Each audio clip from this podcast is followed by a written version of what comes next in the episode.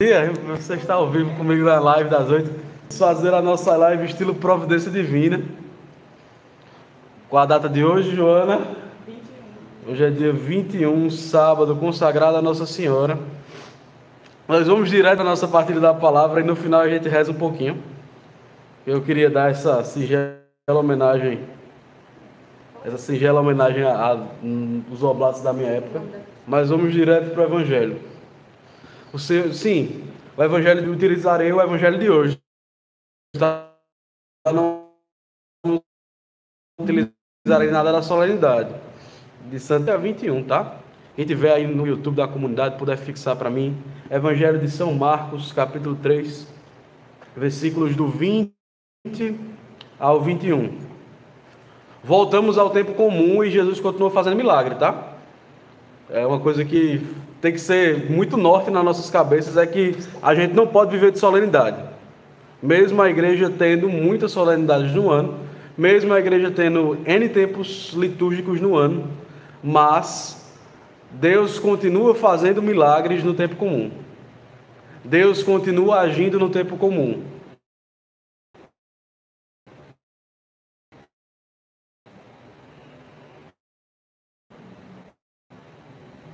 Foi direto. Então, vamos nos aprofundar nesse mistério de Jesus que continua caminhando com seus discípulos. O Senhor esteja conosco, Ele está no meio de nós. Proclamação do Evangelho de Jesus Cristo, segundo São Marcos. Glória a vós, Senhor. Naquele tempo, Jesus voltou para casa com os discípulos e de novo se reuniu tanto, de novo, e de novo se reuniu tanta gente que eles nem sequer podiam comer. Quando souberam disso, os parentes de Jesus saíram para agarrá-lo, porque diziam que estava fora de si. Palavra da salvação. Glória a vós, Senhor. Deixa eu pegar uma outra tradução. A tradução da CNBB. Marcos capítulo 3. Essa leitura é muito interessante, muito interessante mesmo. Na verdade, não é o que tem da Bíblia que não é interessante, né, gente? Pelo amor de Deus. Eu, fico, eu acho lindo, né, quando o nosso fundador pega. E né, na vida diaconal ele já proclamou muitos evangelhos, né? Na vida diaconal ele já viu muita coisa de igreja, né? Aí ele pega uma letra e faz, é lindo demais, né? Isso é a Bíblia, vai se renova nas nossas, na nossa vida todo dia.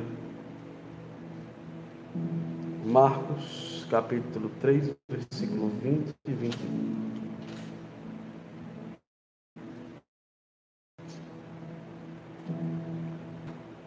Para nos deixar situados.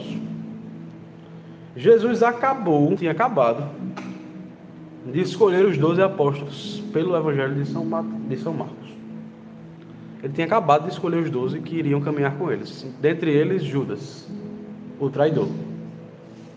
O que cuidava da bolsa do dinheiro de Jesus. O econômico de Jesus, que foi o primeiro a trair.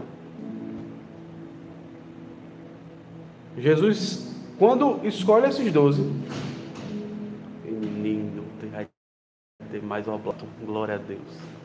Avisa que está aberto. Jesus entra, escolhe os doze e vai, volta para a casa dos seus parentes específicos. Jesus entrou numa casa e outra vez se ajuntou uma multidão, a ponto de nem conseguirem comer. Tendo sabido disso, seus parentes vieram retê-lo, pois diziam: Ele está fora de si. Vou até o versículo 22. E os, e os escribas provenientes de Jerusalém diziam: Ele está possuído por Beuzebu e expulsa os demônios pelo chefe. Jesus escolhe seus doze apóstolos. Volta com eles à cidade, depois da sua eleição, da eleição desses doze. Só que o grande problema é que Deus em nós, e não, não digo isso como um problema, né? acho que é um grande desafio da vida cristã. Deus em nós realiza milagres e prodígios, mas primeiro é individual. Ele realiza milagres e prodígios na sua vida. Gente que fumava para de fumar. Gente que tinha pecados gigantescos, com o encontro com Jesus Cristo, se decidem vão lutar para não cometerem mais esse pecado. Gente que tinha câncer é curado, gente que não andava, levanta. Isso dentro da caminhada cristã a gente já viu.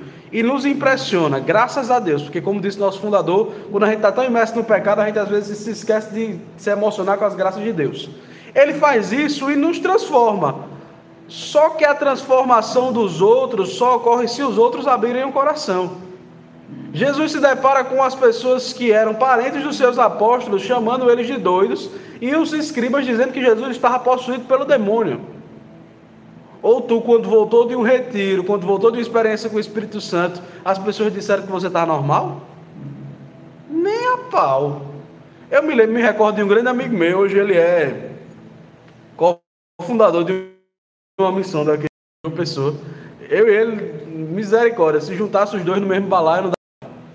Era os amigos de sair junto para ir para as festas, para fazer tudo que não dava certo.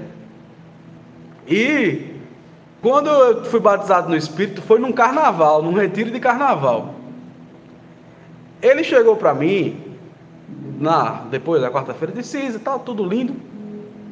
Ele chegou para mim, na quinta-feira a gente tinha voltado da aula, e disse: Vai, tu tá estranho. Fiz, Por quê?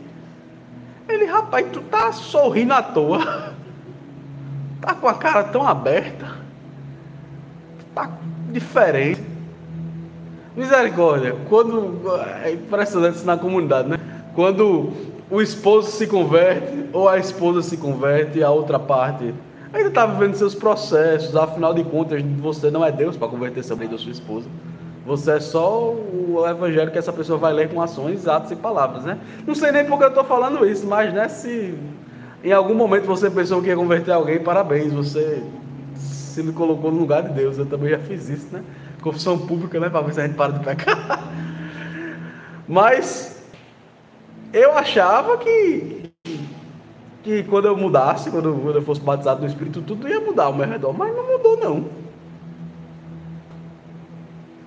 Eu mudei. E a grande graça é que eu mudei para ter uma firme decisão. Para ser irmão básico como eu sou hoje, eu tive que não ser reconhecido muitas vezes pelas pessoas que diziam que me conheciam. Não estou fazendo apologia para você ser irresponsável, não. Mas se no meu e no seu coração não houve mudança ao ponto das pessoas perceberem que Jesus Cristo é o Senhor das nossas vidas, talvez a gente esteja agindo errado ainda com a nossa caminhada. E esse amigo meu, né, voltando para ele, se incomodou com isso. A gente passou uns seis meses conversando sobre isso. E ele dizendo, rapaz, tu tá estranho. Rapaz, tu tá estranho. Não sei o que é que tá acontecendo com você. Tá mudado. Aí eu ficava perguntando para ele, para melhor ou para pior? Ele fez, ainda não sei ele responder isso.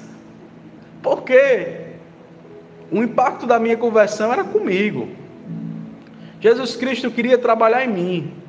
Os doze que ele escolheu, ele sabia que iam ter o seu impacto de conversão durante os três anos dessa convivência. E que nesses três anos iriam conseguir dar a vida por Jesus Cristo. Talvez conseguiriam dar a vida por Jesus Cristo. Mas eu me lembro, por exemplo, no dia da minha, da minha oblação, no dia de receber meu onomástico, quando avisar para os meus familiares, né? A primeira coisa que aconteceu foi misericórdia. Não vou lhe chamar assim, hoje em dia chama.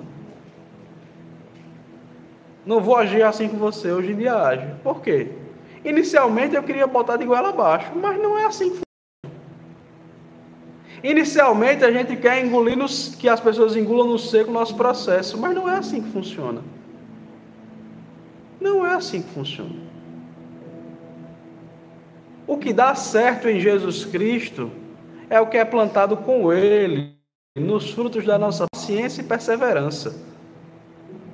Ou você pensa que plantar árvore grande, sem raiz, ela não vai cair no primeiro vento?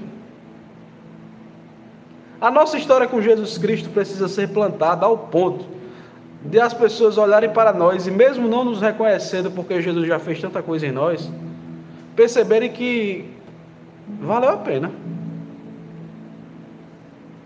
Mas aí fica buscando a aprovação.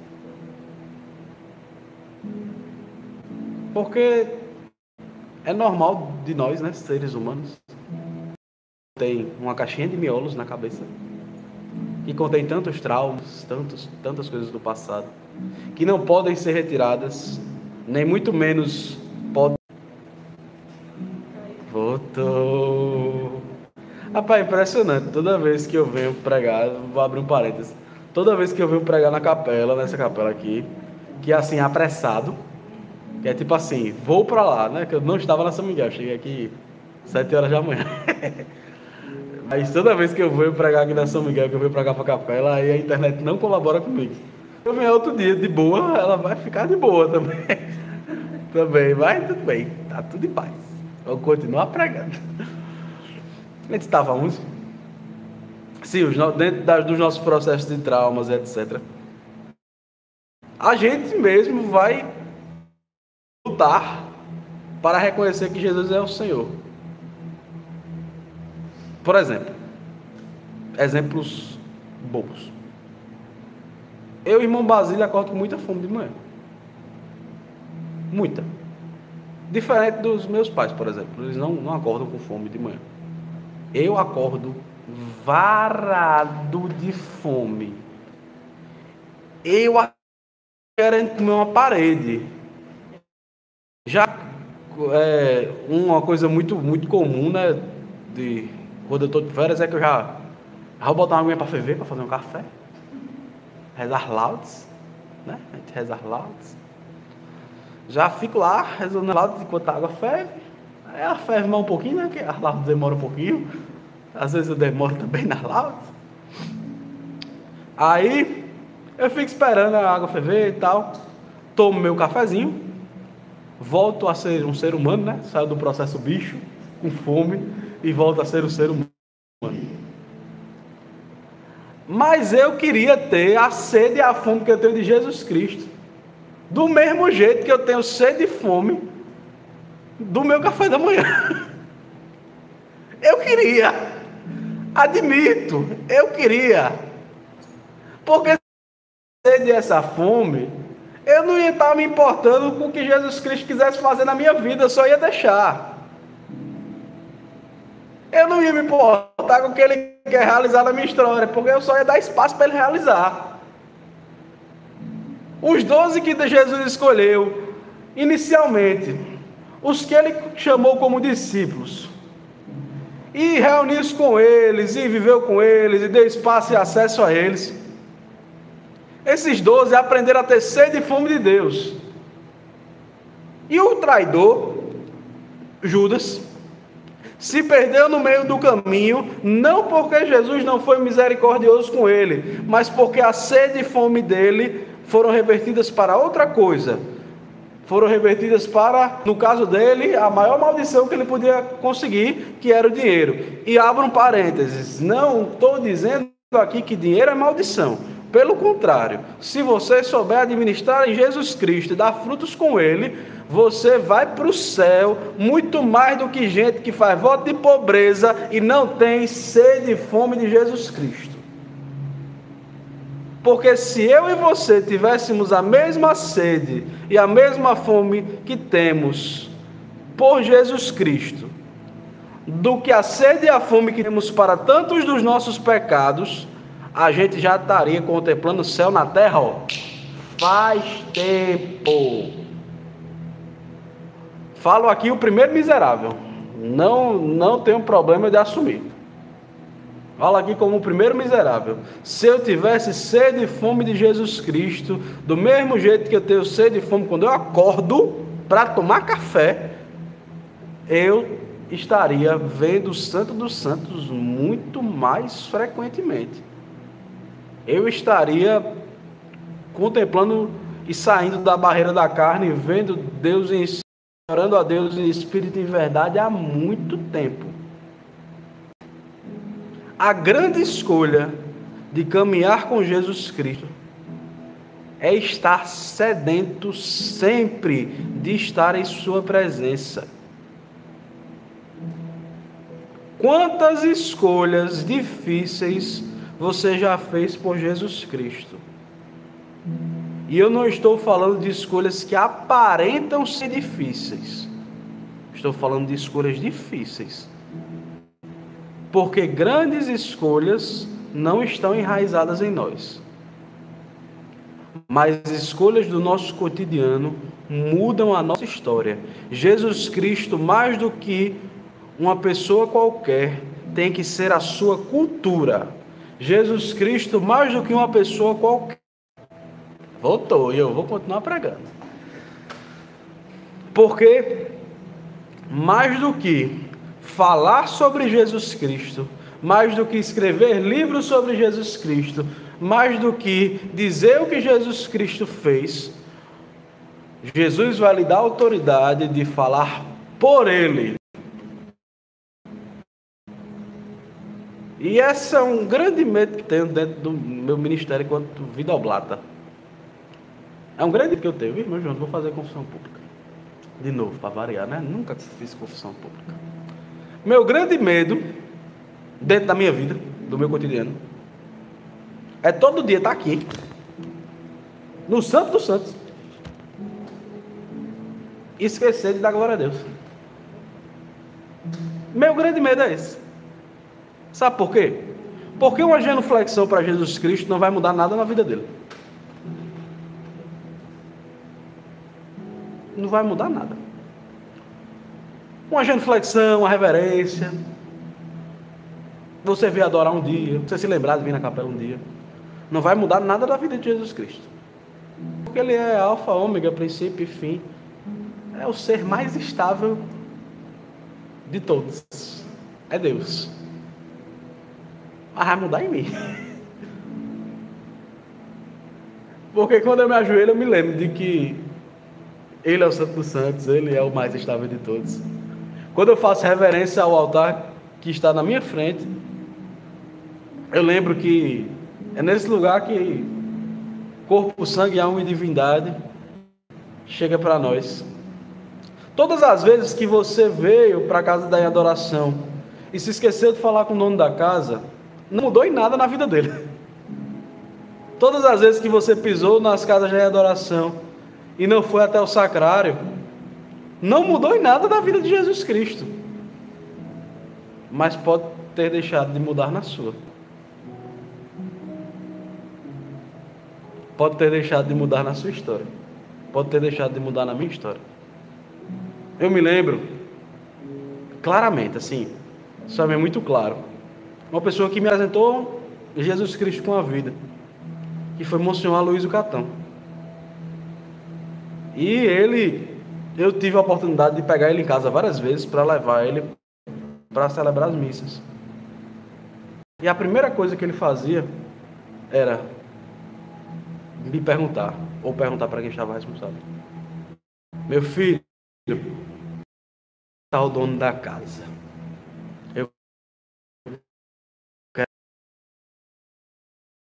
Seus 80 e tantos anos, eu conheci o seu Catão quando ele tinha hum, quase menos de 80, né? Tinha, acho que eu conheço o seu Catão desde que ele tinha 60 e, não, 70 e um pouquinho, né? Porque bem de Deus, morreu velho. Mas ele ia com a bengalazinha dele. Dificuldade. Quando tinha um batentinho, pegava na mão da gente para subir. Porque ele queria falar com o dono da casa. Ele dizia: Filho, sabe por que eu faço isso? Para que eu celebre todas as minhas missas como, fosse, como se fosse a primeira vez. Para que eu não me esqueça de que ele me encontrou mesmo sem merecer. Talvez os nossos gestos concretos de amar, de amar Jesus Cristo estejam se acabando porque a gente esqueceu de dar conta que Ele é o Senhor. Estão bonitinho a música da, da renovação carismática das antigas, do Padre Jonas, que diz: Ele é o Senhor, Ele é o Senhor, ressurreto dentre os mortos, Ele é o Senhor. todo joelho se dobrará, toda língua proclamará que Jesus Cristo é o Senhor. Uma catequese bíblica, mas que faz efeito. Porque todas as vezes que é cantada, quando canta, todo o joelho se dobrará, eu vejo a capela inteira dobrando o joelho para lembrar que Jesus é o centro. Nas nossas vidas a gente precisa desses pequenos gatilhos para lembrar que Jesus é o centro. Hoje, quando você acordou, você se lembrou de que Jesus é o seu Senhor e Salvador, que Ele te deixou até agora vivo? Hoje, quando você acordou, você lembrou que um propósito para você? Hoje acordou, você lembrou que você podia estar em qualquer outro lugar, mas ele te escolheu para estar com ele. A gente tem a mania de querer dar a Deus louvores muito grandes mas se esquece de louvar a Deus nas coisas pequenas. Se esquece de dizer para Ele: É, Jesus, tu me encontrou. Eu te encontrei. E agora, o que, é a gente faz? E agora, o que a gente muda? E agora, Jesus, o que, é que a gente faz para deixar de ser herege? Jesus ele tem tanta tanta tanta paciência conosco. Essa paciência em nós precisa ser renovada a cada dia. Porque senão a gente esquece. De dizer que Ele é o Senhor e Salvador das nossas vidas. Mas Joana, abre aqui para mim, por favor. Eu queria, antes de encerrar essa live, eu queria renovar diante de Deus os meus os votos que fiz nesse dia. Se você, irmão do Instituto Oblata em Oração, estiver pertinho, pertinho comigo delas, né? Diante da comunidade em adoração reunida no meio de nós, eu queria renovar os nossos votos. Se você quiser e tiver essa experiência no Espírito, renove em Deus também essa convicção de estar com Ele e se deparar com Ele todos os dias. Eu, irmão Basílio, movido pela graça de Deus, aqui estou disposto a experimentar esse novo modo de vida adorando ao meu Senhor com maior empenho, estando a serviço dos meus irmãos e da igreja, buscando a confirmação plena de minha vocação, no culto da alegria que acompanha o que faz a vontade de Deus. Por isso, coloco-me obediente ao Senhor, ao meu fundador, à espiritualidade e a regra de vida desta comunidade religiosa. Para aprender e para aprender a viver o amor fraterno. Que Deus acolha e insira os nossos corações a este santo propósito.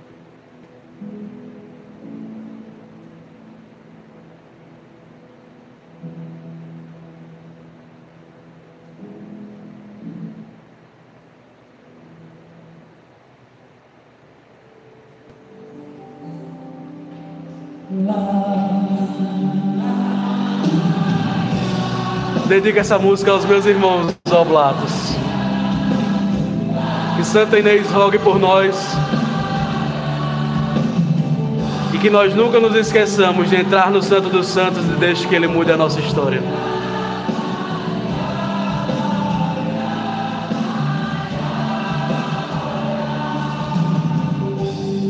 Nas montanhas resplandece a glória de Deus a glória de Deus. sol brilha nas colinas, meu coração também brilha de amor por Jesus. Como um pássaro, sempre nas mãos do Senhor, pequeno pássaro sempre cantar seu louvor, aleluia, aleluia, aleluia, lá,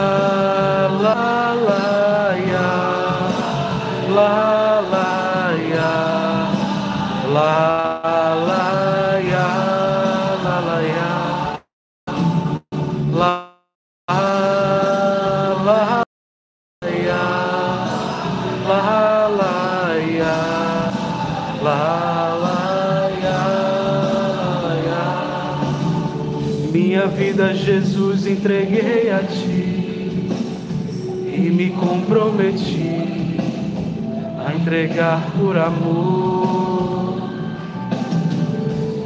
Eu confirmar minha decisão de viver pelo irmão, se preciso for,